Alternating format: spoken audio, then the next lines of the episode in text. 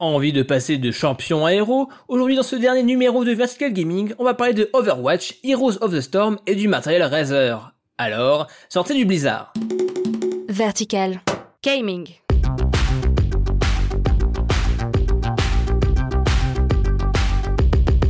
Salut, c'est Etienne et vous écoutez Vertical Gaming, votre rendez-vous hebdo consacré aux jeux vidéo. Aujourd'hui, on va parler de quelques jeux Blizzard, Heroes of the Storm et Overwatch.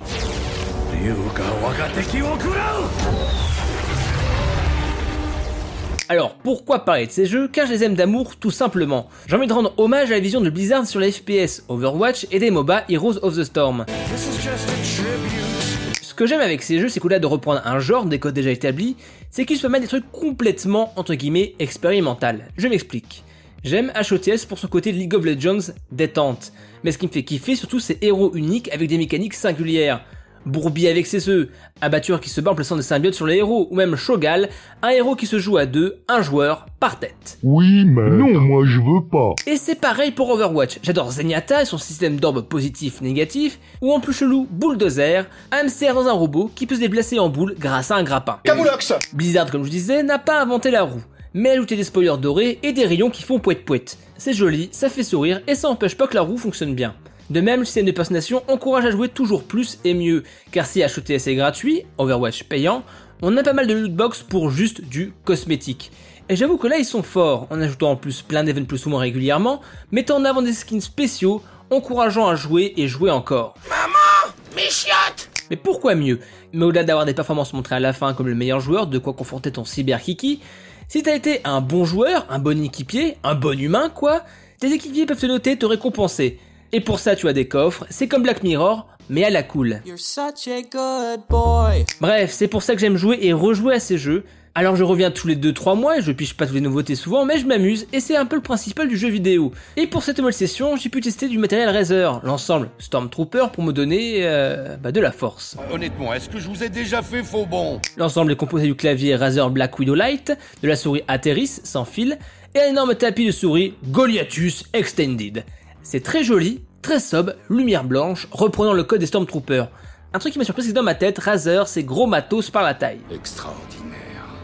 Toutes les paroles que tu viens de prononcer sont fausses. En effet, comme son nom l'indique, la Black Widow est light, plus petit, plus compact. Je trouve que c'est un bon compromis pour les gens qui veulent investir dans du bon et beau matos, dit gamer, sans forcément avoir un bureau énorme.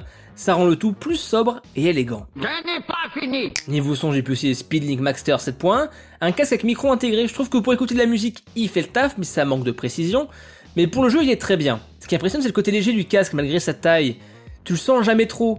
Juste un truc qui m'a hypnotisé, c'est la LED rouge au bout du micro. C'est assez bizarre. Terminons le son avec du Razer, mon coup de cœur c'est le Hammerhead Duo. Je suis team casque, hein, moins écouteur, mais ces écouteurs sont parfaits pour jouer partout. Ils sont dotés d'un double haut-parleur intégré, et surtout ils isolent hyper bien du son ambiant. Tu mets les écouteurs dans le métro, tu entends personne pendant ta partie de Fire Emblem Heroes.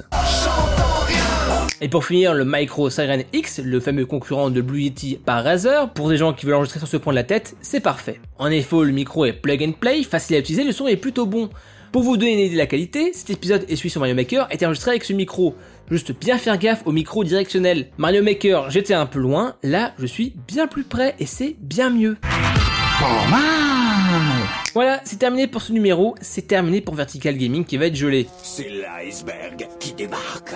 Je ne sais pas quand ça reprendrait et si je serai encore dedans. Merci à tous les gens qui ont rendu ce projet possible. Armand qui a initié tout ça, Orson qui a repris la relève en montant et publiant depuis quasiment le début, les RP qui ont donné ma chance, permis de tester des jeux et rencontrer des personnages extraordinaires comme Pete Hines ou le fameux Player Unknown, et surtout merci à vous, auditeurs qui m'écoutez depuis presque un an. Merci de votre fidélité et de votre intérêt.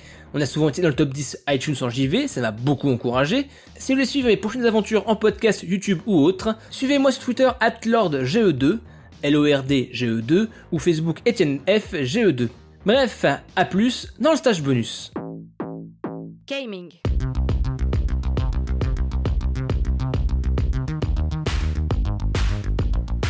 Vertical